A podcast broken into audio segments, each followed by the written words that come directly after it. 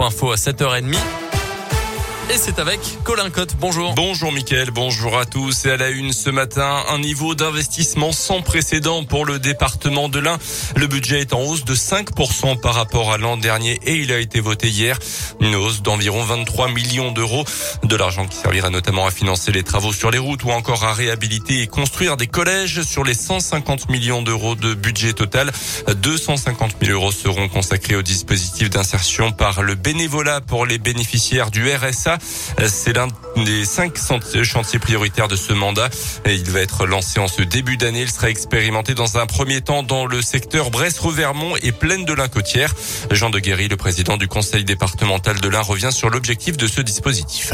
Les bénéficiaires du RSA continueront de bénéficier de leurs prestations pleines et entières. Mais à côté de cela, nous voulons leur permettre d'effectuer des missions de bénévolat dans des associations euh, sportives, caritatives, dans des communes, dans des collectivités, pour euh, reprendre confiance et leur permettre euh, de retrouver du lien social, de retrouver une activité, pour ensuite retourner vers le chemin de l'emploi. C'est simplement le but recherché, c'est comment faire dans un département où on a beaucoup de bénéficiaires du RSA, où on a paradoxalement beaucoup de demandes d'embauche de la part des entreprises, faire rencontrer les uns les autres pour pouvoir sortir les bénéficiaires du RSA parce que c'est une situation qui ne peut pas durer pour eux et puis aider nos entreprises également à retrouver des personnes pour travailler chez elles. L'objectif est qu'une cinquantaine de personnes bénéficiaires du RSA participent aux actions de bénévolat cette année euh, pour atteindre 280 en 2024.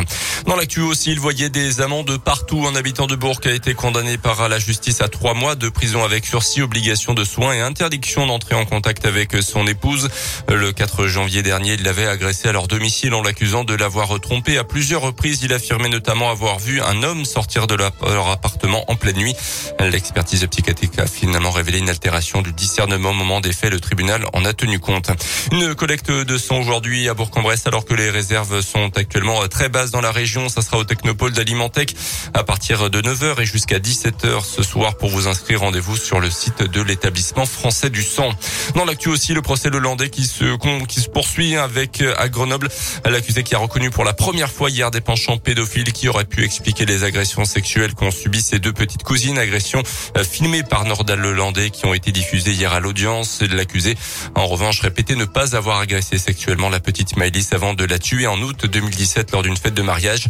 Le procès de Lelandais doit se poursuivre jusqu'au 18 février. La quatrième médaille aux Jeux Olympiques d'hiver de Pékin pour le camp français ce matin et encore une fois elle est en argent. Tess le 2 est arrivé deuxième en Big Air. C'est du ski freestyle. Malgré deux très beaux sauts, la française de 20 ans seulement a été battue d'un rien par sa concurrente chinoise. En revanche, petite déception pour Alexis Pinturo en ski alpin. Il ne termine que 11e du Super G. On suivra à partir de 9h30 le 20 km individuel chez les messieurs avec notamment l'Indinois Simon Détieux qui sera au départ. Et du mouvement à l'US en rugby, l'actuel 14e de Pro D2 qui vient de battre Aurillac en match en retard a annoncé hier la signature de John Sevou jusqu'à la fin de la saison. Le deuxième ligne fidjien arrive d'Aubenas. Notez aussi le retour de près de Théo William prêté par le Loup Rugby qui était retourné prêter main forte à son club formateur il y a deux semaines.